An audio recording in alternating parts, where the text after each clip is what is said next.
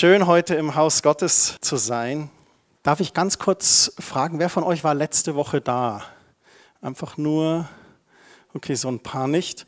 Dann möchte ich noch mal ganz kurz einen kleinen Rückblick auf letzte Woche machen. Letzte Woche war das Thema eine Heimat zieht um und wir haben gesagt, dass das eigentlich ein bisschen gegensätzlich klingt, weil Heimat ist so geerdet und dann ziehen wir um und wir haben das bezogen auf uns in Quelltor, wir ziehen um. Dostoevsky hat gesagt, ohne Heimat zu sein heißt Leiden. Das heißt, der Mensch braucht eine Heimat. Heimat prägt unsere Kultur, unsere Werte, unsere Lebensweise.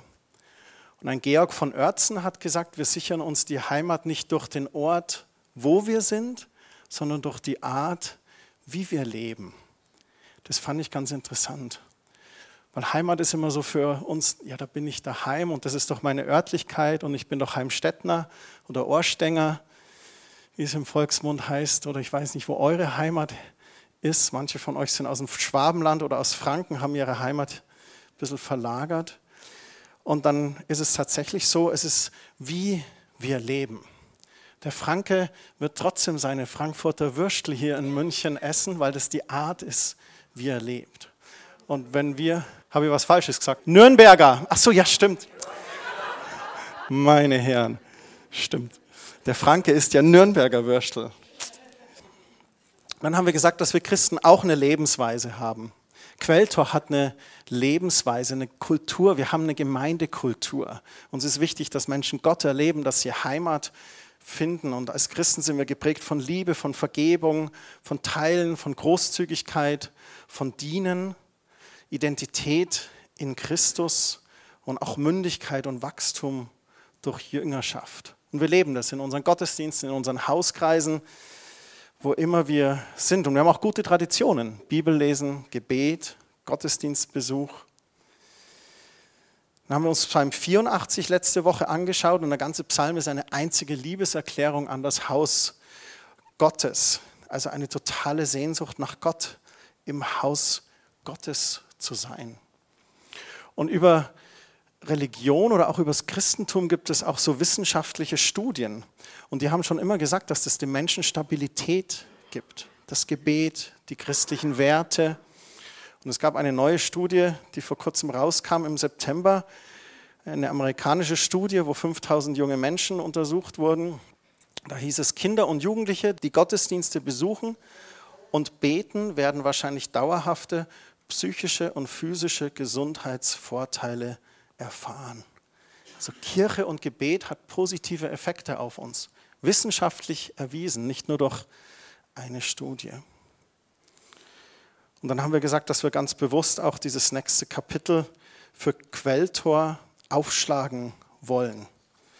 Dass es spannend sein wird. Es wird von der Örtlichkeit Kapitel 3. Kapitel 1 war Bürgerhaus. Dann sind wir hier Kapitel 2 und jetzt kommt Kapitel 3 die Trilogie. Das ist spannend. Kennt ihr das? Ich habe den ersten und zweiten Teil von dem Film gesehen. Dann heißt es, oh, der dritte Teil kommt raus. Spannend. Wie wird der sein? Und da machen wir uns auf. Und wir wollen das aufschlagen und wir wollen es gemeinsam erreichen. Als Gemeinschaft. Deswegen beten wir schon seit dem Frühjahr. Deswegen haben wir einen Arbeitskreis mit acht Personen gebildet zu dem Thema, den der Helmut leitet und sind da mit dabei. Und wir wollen das auch furchtlos erreichen. Und das ist meine Überleitung ein bisschen für heute, wo wir letzte Woche gesagt haben, ja, aber es ist doch alles so schön und gemütlich. Dann habe ich gesagt, ja, es ist schön, aber gemütlich ist der kleine Bruder von Stillstand und Rückschritt. Wenn du in einem Jahr zurückblickst von unserem dritten Kapitel auf das zweite Kapitel, dann hoffe ich, dass wir zurückschauen und sagen, wow, ist es stark, dass wir das gemacht haben, dass wir umgezogen sind, dass wir ein neues Kapitel aufgeschlagen haben. Volk Gottes ist immer in Bewegung, in Jüngerschaft, im Prozess, im Wachstum und im Vorangehen. Und ich habe euch was mitgebracht. Es gibt einen Inder, Parminder Summen heißt er, und hat ein Buch rausgebracht, Christliches Sammelsurium. Ist relativ humorvoll, also findest du viele Infos über das Christsein, aber auch äh, amüsante Dinge. Und er hat hier über einen großen Umzug geschrieben Und zwar handelt es sich da um die Arche Noah. Wahrscheinlich der größte Umzug im Alten Testament, wo die Familie von Noah die Arche baut, die ganzen Tiere in die Arche und dann wird die Welt geflutet. Weiterer großer Umzug ist, glaube ich, das Volk Israel selber dann von Ägypten durch die Wüste. Aber da geht es um die Arche Noah. Und er hat hier zehn Arche Noah-Regeln aufgeschrieben. Und die möchte ich kurz vorlesen und vielleicht habt ihr da im Hinterkopf unsere neue Heimat, unseren Umzug. Also die erste Regel heißt, erstens verpassen Sie nicht das Schiff. Das zweite, versuchen Sie sich daran zu erinnern, dass wir alle im gleichen Boot sitzen. Das dritte ist, planen Sie voraus. Als Noah die Arche baute, regnete es noch nicht. Wir planen seit Januar. Dann fand ich sehr gut, viertens, halten Sie sich fit. Wenn Sie 600 Jahre alt sind, könnte Sie jemand bitten, etwas wirklich Großes zu tun. Man ist nie zu alt, für Gott etwas Großes zu tun. Selbst wenn man in Rente ist und denkt, ah ja, jetzt, das war's jetzt. Nee, mit Gott war es das nicht unbedingt. Siehst du auch so, Helga? Gut. Fünftens, hören Sie nicht auf Kritiker, sondern erledigen Sie die Arbeit, die getan werden muss. Sechstens, reisen Sie aus Sicherheitsgründen immer zu zweit. Hatte Jesus auch gesagt zu den Jüngern, geht zu zweit. Ne? Siebtens, Geschwindigkeit ist nicht immer ein Vorteil. In der Ruhe liegt die Kraft. Schließlich waren selbst die Schnecken zusammen mit den Geparden an Bord. Achtens, wenn Sie gestresst sind, versuchen Sie einmal, sich einfach treiben zu lassen. Neuntens, denken Sie daran, dass die Arche von Amateuren gebaut wurde, die Titanic dagegen von Profis. Hat man schon öfters gehört. Ne? Zehntens, ganz egal wie die Schwierigkeiten aussehen, vertrauen Sie dem Allmächtigen. Vertrauen Sie dem Allmächtigen. Wenn der Sturm aufhört, dann wird ein Regenbogen am Himmel stehen. Veränderung. Mein Thema für heute ist, das Konstante im Leben ist die Veränderung. Es gab den griechischen Philosophen Heraklit, der hat das gesagt. Die einzige Konstante im Universum ist die Veränderung. Er hat auch noch gesagt, nichts ist so beständig wie der Wechsel. Beides Zitate von Heraklit. Aber wir wollen uns nicht nur mit Philosophie aufhalten, wir wollen schauen, was sagt Gottes Wort eigentlich zum Thema Veränderung. Und da gibt es eine Stelle im zweiten Korintherbrief, in Kapitel 3, Vers 18. Da schreibt Paulus, wir alle aber stehen mit unverhülltem Gesicht vor Gott und spiegeln seine Herrlichkeit wider. Wir alle dürfen unverhüllt vor Gott stehen. Wie er vorhin gesagt hat, der Vorhang im Tempel ist zerrissen. Wir haben Zugang zum Thronsaal Gottes. Und während wir so diese Zeit mit Gott verbringen, da spiegelt seine Herrlichkeit auf uns wider. Und je mehr wir mit ihm Zeit verbringen, desto mehr werden wir verändert. Und dann heißt es hier, der Herr verändert uns durch seinen Geist, damit wir ihm immer ähnlicher werden und immer mehr Anteil an seiner Herrlichkeit bekommen. Das hat Paulus den Korinthern geschrieben. Wir dürfen Gott sehen von Angesicht zu Angesicht, ihn erfahren, ihn erleben und das verändert uns. Der Geist Gottes verändert uns. An die Thessaloniker hat er geschrieben, immer wieder danken wir Gott dafür, dass ihr unsere Predigt nicht als Menschenwort aufgenommen und verstanden habt, sondern als das, was sie ja tatsächlich ist, als Gottes Wort. Dieses Wort verändert jeden, der daran glaubt. 1. Thessaloniker Brief, Kapitel 2, Vers 13. Dieses Wort verändert jeden, der daran glaubt. Wir sehen an diesen zwei Stellen, Gott verändert uns durch seinen Geist. Gott verändert uns durch sein Wort. Und seit Beginn unserer Bekehrung erleben wir diese Veränderung und dieser ständige Prozess, der konstant abläuft und immer wieder Veränderung bringt, der nennt sich Jüngerschaft. Dieses mit Jesus gehen, ihn als Meister und Herrn in unserem Leben zu haben. Paulus hat dazu auch ermutigt. Paulus schreibt im Römerbrief Kapitel 12, Vers 2, passt euch nicht dieser Welt an, sondern ändert euch, indem ihr euch von Gott völlig neu ausrichten lasst. Seine Veränderung soll geschehen durch wen? Von Gott, durch Gott. Gott soll uns neu ausrichten. Nur dann könnt ihr beurteilen, was Gottes Wille ist, was gut und vollkommen ist und was ihm gefällt. So Paulus fordert uns auch hier heraus, diese Veränderung zuzulassen. Lasst euch darauf ein, lasst euch darauf ein, verändert zu werden von Gott. Dann könnt ihr beurteilen, was Gottes Wille ist und was ihm gefällt. Ich glaube, Gott sehnt sich sehr danach, dass wir uns verändern lassen. Und es hat manchmal die Herausforderung, dass Veränderung uns nicht immer gefällt. Es kommt immer darauf an, wie sie kommt. Eine plötzliche Kündigung gefällt uns nicht.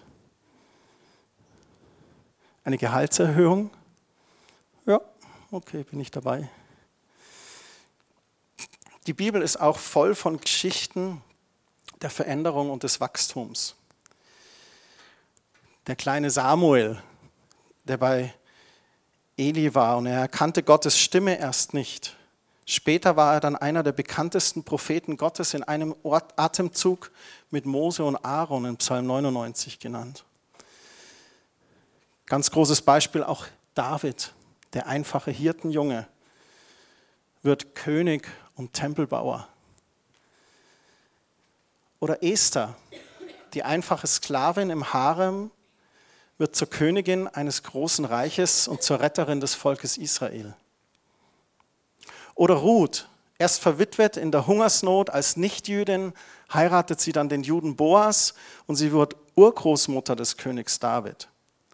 Sie hat einen Sohn, der heißt Obed, der wiederum hat den Isai und der den David. Aus der ganzen Linie stammt dann Jesus auch. Oder Saulus, die krasseste Veränderung im Neuen Testament, glaube ich vom Verfolger der Christen zum Hauptautor des Neuen Testaments und Hauptkatalysator der Entstehung der ersten Gemeinden. Gemeinsam mit Petrus. Und Petrus, der vorlaute, zweifelnde Jünger, wird zum Hauptsprecher bei der ersten Holy Spirit Night in Jerusalem mit tausenden Bekehrungen. Die Bibel ist voller Veränderung. Die Bibel ermutigt uns, zur Veränderung. Und es gibt so viele Geschichten von Veränderung, die so positiv ist. Wenn ihr auch in den 90er Jahren Fernsehen geschaut habt, da gab es so eine Werbung von einem Diätprodukt. Und da war so eine Frau, die ist so getänzelt am Schaufenster vorbei. Ich will so bleiben, wie ich bin. Du darfst. Will so bleiben, wie ich bin. Du darfst. Wenn du das isst, dann wirst du so bleiben dünn, schlank, dynamisch. Das ist in dem Sinne positiv gemeint von der Werbung, aber ich dachte mir dann immer, nee, ich will nicht bleiben, wie ich bin. Wenn ich Kerstin fragen würde, Kerstin, soll ich so bleiben, wie ich bin? Ein bisschen Veränderung schadet nicht. Gell? Oder kennt ihr bei der Begrüßung dieses Kompliment, du siehst jemanden längere Zeit nicht und dann sagst du, Mai, hallo und wo sitzt denn der Wilfried, gell? Und wir haben uns heute seit langem mal wieder gesehen. Sehr schön, dass du da bist. Du sagst, er hat es nicht gesagt, aber stell dir vor, jemand sagt dann zu dir, Mai, du hast dich überhaupt nicht verändert. Und natürlich ist es als Kompliment gemeint, aber innerlich denke ich dann auch manchmal, oh, ich hoffe schon. Ne? Es ist natürlich gemeint, Mai, du bist nicht älter geworden oder so und du schaust super aus. Aber ich denke, es ist schon wichtig, Veränderung auch zu erleben. Was tut das mit uns, wenn sich etwas verändert? In Bezug auch auf die Heimat für Quelltor, da kommen vielleicht verschiedenste Emotionen hoch. Wie wird das werden?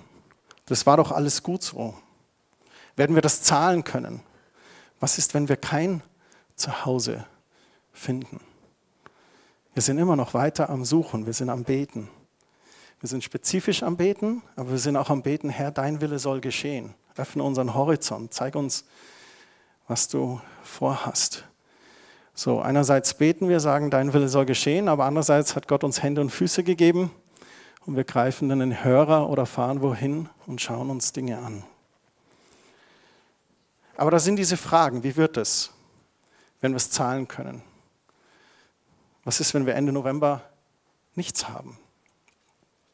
Heute Morgen habe ich David unten begrüßt. Ich weiß nicht, ob ihr David kennt, unten an der Rezeption. Sehr, sehr freundlich. Er ist gläubiger Christ auch. Und er sagte, guten Morgen, Pastor, wie geht's? Also ich, mir geht's gut, wie geht's dir und so. Und dann äh, sage ich so, Mensch, David, noch zwei Monate. Ja, habt ihr schon was, Pastor? Habt ihr schon was? Sage ich, nee, noch nicht. Ah, kein Problem, Gott wird es versorgen, Pastor, kein Problem. Ich sagte, Amen. Gott vertrauen. Vertrauen, dass Gott versorgt, Vertrauen, dass Gott was für uns hat. Und all diese Fragen, die dürfen auch immer wieder im Gebet vor Gott bringen. Für die neue Heimat zu beten, für finanzielle Versorgung zu beten. Auch die Sorge, was ist, wenn wir nichts finden, auf Gott zu werfen, wenn das in dir ist. Ich bin überzeugt davon, dass wir was finden werden, weil Gott uns versorgt. Ich habe ihn seit Jahrzehnten so erlebt. In Philippa 4, Vers 6 und 7, da heißt es in der Hoffnung für alle Übersetzungen, macht euch keine Sorgen, ihr dürft Gott um alles bitten. Sagt ihm, was euch fehlt und dankt ihm.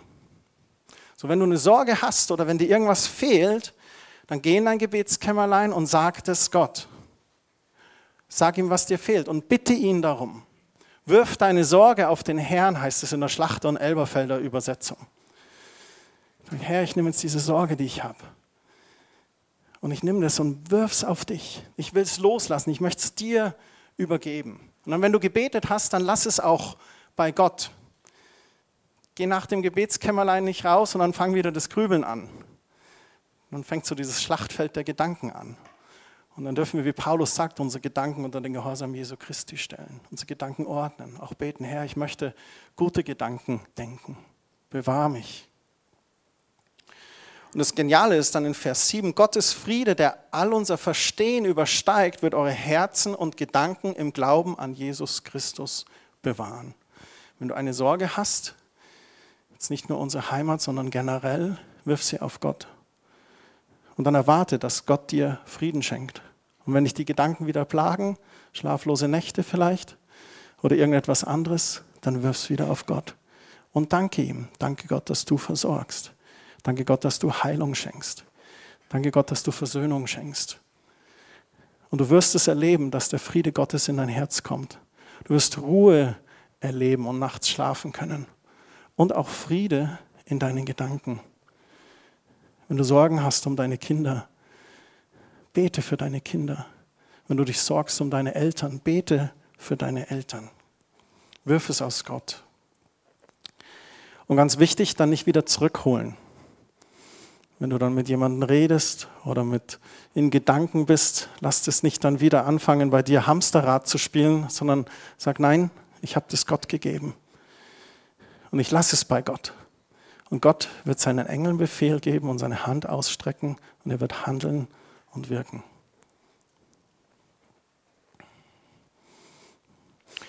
Der Mensch ist ein interessantes Wesen.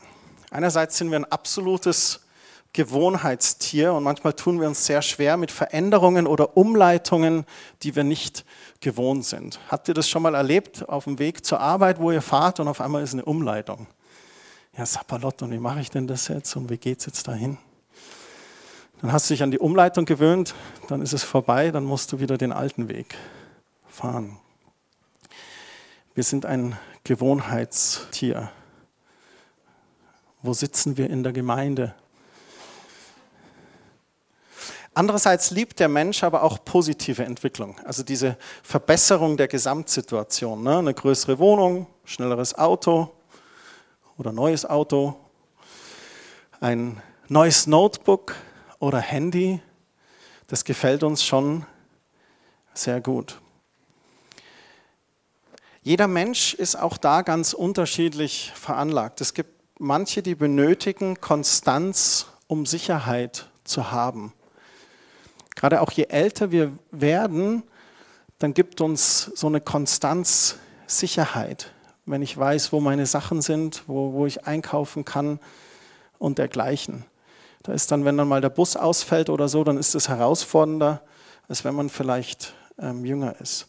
Andere wiederum, die langweilen sich ohne Veränderung. Wir haben gestern so gelacht, weil der Michael Winkler hat erzählt über den fünffältigen Dienst, über Apostel, Propheten, Lehrer, Hirten und Evangelisten. Und er hat dann erzählt, dass er eben Apostel ist. Und Apostel, die bringen immer was Neues ins Leben, die bringen was hervor, die können auch ganz gut mit allen anderen Vieren zusammenarbeiten. Aber er hat gesagt, wenn ein Apostel zu lange an einem Ort bleibt, und er hat es selber erlebt, weil er mal zu lange in der Gemeindeentwicklung mit dabei ist, dann ist die Gefahr, dass man dann, was man vorne aufgebaut hat, hinten wieder abreißt. Weil eigentlich, dann ist es installiert und die Gemeindekultur und alles und eigentlich ist es gut und der Apostel denkt, okay, was können wir jetzt ändern? Ständig am, am entwickeln. Und es gibt Menschen, die langweilen sich ohne Veränderung. Die sind der Gegensatz von denen, die diese Konstanz zur Sicherheit haben.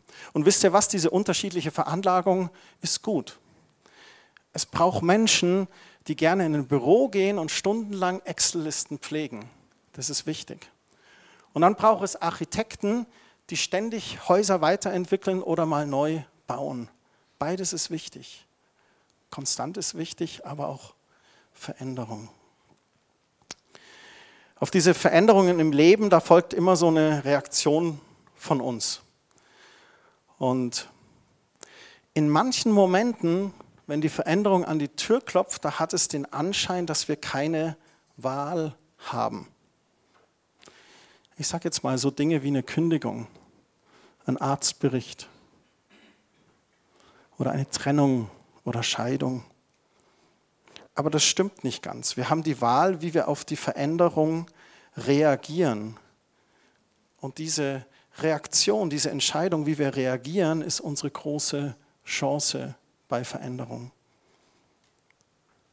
Nicht unbedingt die Veränderung prägt uns, sondern im Besonderen unsere Reaktionen auf die Veränderung. Wer letzte Woche da war, hat ja Miriam erlebt, Carlos seine Schwester, die am Ende das noch gesagt hat, und ich fand es so gut, sie ist vor dreieinhalb Jahren nach Den Haag umgezogen und sie hat gesagt, es hatte zwei Komponenten. Einmal diese örtliche Veränderung, Heimat verlassen, wie wird die neue Heimat? Und sie dachte, das wäre das große Ding. Aber das war gar nicht das, das, das, das Große. Sie hat dann erzählt, die innere Veränderung, dieser Prozess des Herzens zum Wachstum und zur Reife. Und ich möchte Sie da zitieren. Sie hat letzte Woche gesagt, wenn Gott etwas Neues tut, dann verändert er auch unsere Herzen. Und sie hat gesagt, sie musste lernen, Altes loszulassen. Sind wir bereit loszulassen? Das Bauzentrum hinter uns zu lassen, das Weizenkorn sterben zu lassen, Altes loszulassen, um Neues zu erleben. Ich finde es auch wunderschön hier. Aber ich finde es seit Jahren im Foyer zum Beispiel einfach zu laut nach dem Gottesdienst.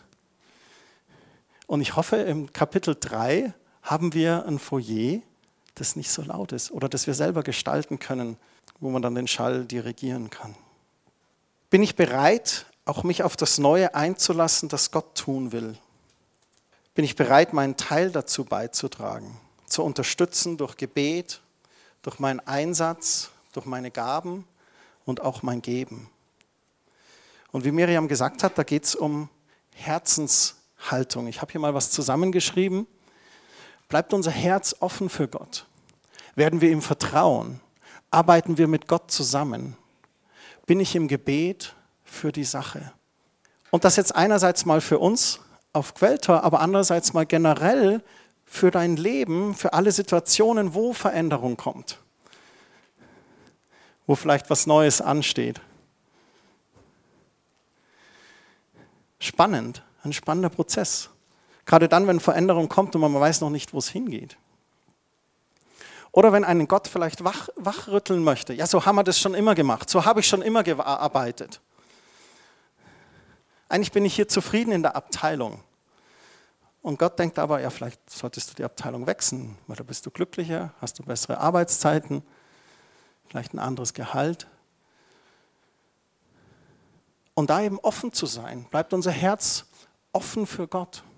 Ja, so habe ich das schon immer gemacht, so habe ich schon immer gearbeitet, so war das schon immer. Aber das liegt mir halt so. Manchmal müssen wir über den Tellerrand ein bisschen hinausschauen, um zu sehen, was eigentlich dahinter liegt. uns überraschen zu lassen von Gott. Ich glaube, Gott möchte uns manchmal überraschen, aus dem Nest schubsen, uns Segen geben. Und da braucht es von uns diese Zeit, vor Gott zu kommen und sagen, okay, was wäre jetzt die Veränderung? Fast wie eine Inventur. Gott, was, was könnte verändert werden in meinem Leben? Bist du da offen für, von Gott zu hören? In den Bereichen deines Lebens. Arbeit, Wohnort, verschiedenste Dinge. Die Ehe würde ich jetzt ausklammern. Das sehe ich jetzt als Bund Gottes. Die sollten zusammenbleiben. Gib's mir recht, Volker, gell? Ja. Super. Und werden wir ihm vertrauen, dass das wirklich gut ist, was er für uns hat? Arbeiten wir damit Gott zusammen? Gott möchte so sehr mit uns zusammenarbeiten. Gott möchte so sehr, dass du den Plan entdeckst, den er für dich hat. Und da gehört manchmal Veränderung dazu, auch wenn die unbequem ist.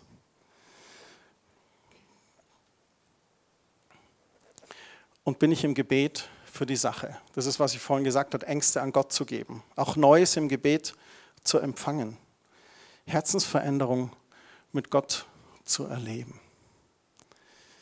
Ich glaube, Gott wird Quelltor wachsen und reifen lassen. Sein Herzschlag ist Veränderung. Sein Herzschlag ist Wachstum. Sein Herzschlag ist, ist Reife. Die Frage ist, bist du mit dabei und damit Nutznießer auch dieses Segens? Gott will uns Tiefgreifendes hervorbringen, wenn wir mit ihm zusammenarbeiten und es zulassen.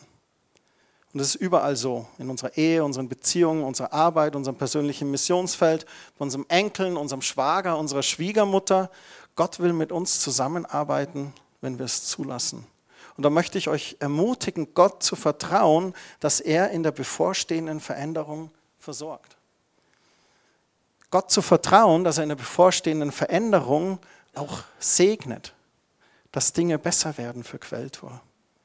Und da möchte ich euch ermutigen, Gott zu vertrauen und immer wieder täglich im Gebet auch den Thronsaal Gottes in der Fürbitte zu bestürmen.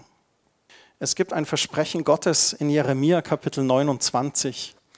Da heißt es ab Vers 11, denn ich allein weiß, was ich mit euch vorhabe. Ich, der Herr, werde euch Frieden schenken und euch aus dem Leid befreien. Ich gebe euch wieder Zukunft und Hoffnung. Das sind Gottes Gedanken über uns. Das ganze Kapitel geht darum, dass Menschen, die Gott nicht mehr ehren oder nicht mehr mit Gott leben, zu Gott zurückkehren oder die ihn noch nicht gekannt haben, ihn, ihn kennenlernen. Gott zu finden. Aber ich finde es so stark. Er möchte Frieden schenken. Er möchte Zukunft und Hoffnung geben. Wenn ihr dann zu mir ruft, wenn ihr kommt und zu mir betet, will ich euch erhören. Und das ist das Versprechen. Gott will unser Gebet erhören. Wir dürfen zu ihm kommen. Wenn ihr mich sucht, werdet ihr mich finden. Ja, wenn ihr mich von ganzem Herzen sucht, will ich mich von euch finden lassen. Das verspreche ich euch. Das finde ich klasse. Also dieser Ausspruch, ich will euch erhören und dann das verspreche ich euch. Wir dürfen Gott vertrauen. Für Quelltor und auch für dein persönliches Leben. Und abschließend möchte ich noch Hebräer 11, Vers 6 vorlesen. Gott hat nur an den Menschen gefallen, die ihm fest vertrauen. Ohne Glauben ist das unmöglich. Die Bibel definiert Glauben als eine Hoffnung auf etwas, das man nicht sehen oder nicht fassen kann. Und das ist bei Gott so. Wir sehen manchmal die Auswirkungen Gottes, aber wir sehen Gott nicht unbedingt. Wir erleben die Auswirkungen seines Geistes, seines Wortes, aber wir können ihn nicht sehen, ihn nicht fassen. Aber trotzdem ist Glaube dann dieser Ausdruck, ich setze meine Hoffnung auf das. Ich vertraue, dass das, was Gottes Wort sagt, wahr ist. Wer nämlich zu Gott kommen will, der muss darauf vertrauen, dass es ihn gibt und dass er alle belohnen wird, die ihn suchen. Ich möchte euch ermutigen, ins Gebet zu gehen, Gott zu suchen für diese Sache, für uns, für Quelltor, aber auch für euer persönliches Leben und mal zu reflektieren, wo ist vielleicht Veränderung notwendig. Mal auf Gott zu hören, mit Gott zusammenzuarbeiten. Nicht mein Wille, sondern dein Wille soll geschehen. Und das Coole ist, wenn wir ihn suchen, er möchte uns belohnen. Er möchte dich segnen. auch durch die Veränderung, die dir vielleicht manchmal schwerfällt. Es braucht Veränderung. Ich will nicht so bleiben, wie ich bin. Ich will Veränderung erleben, positive, konstruktive Veränderung durch Gottes Geist. Mir kam dieser Gedanke mit diesen drei Leuten in der Bibel. Samuel wusste nicht ganz genau, dass Gott zu ihm sprach in dem Augenblick, aber er wusste, jemand ruft ihn.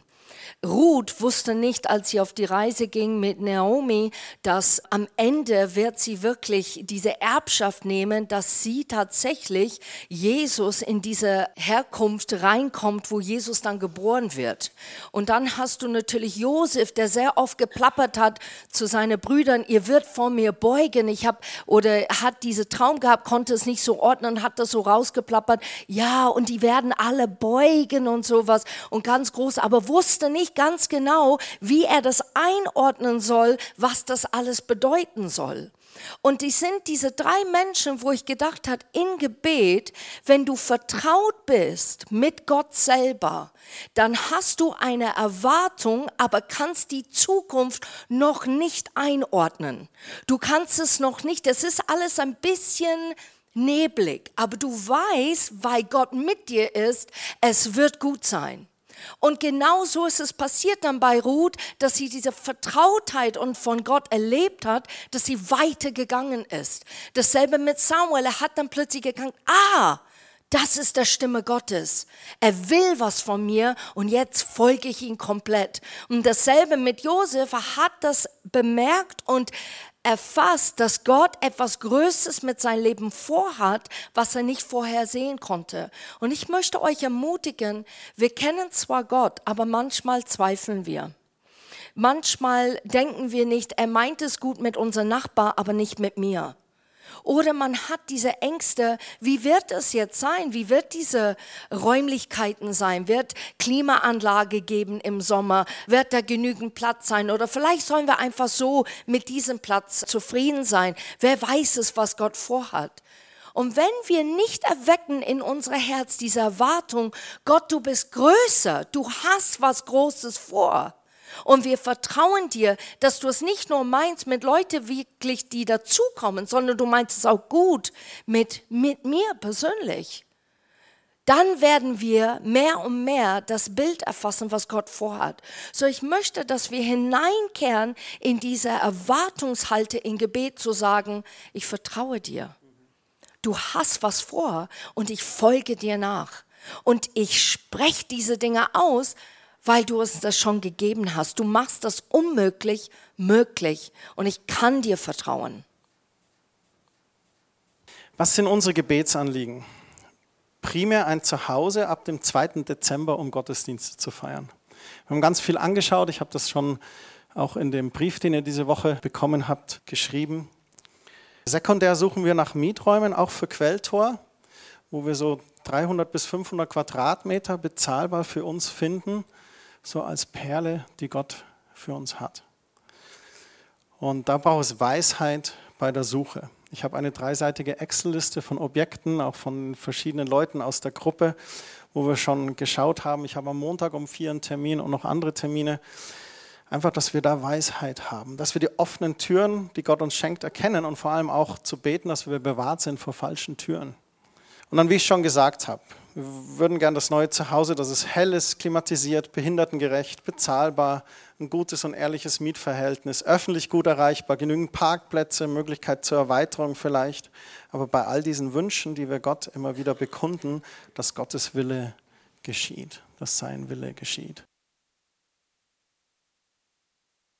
Ich möchte euch noch segnen. Ich bete, dass Gottes Geist euch begleitet in dieser Woche, dass euch Weisheit schenkt in allen Dingen, in Familien, in den Beziehungen, in der Arbeit, in eurer Berufung. Und Vater, ich bete, dass du den Engeln Befehl gibst, zu bewahren und zu beschützen, jeden Einzelnen. Vater, ich bitte dich für die, die heute nicht da sein können, die arbeiten müssen, gib ihnen Kraft und Stärke. Beten für die, die krank sind, bitten dich, dass du deine Hand ausstreckst, sie berührst, sie gesund machst. In Jesu Namen. Amen.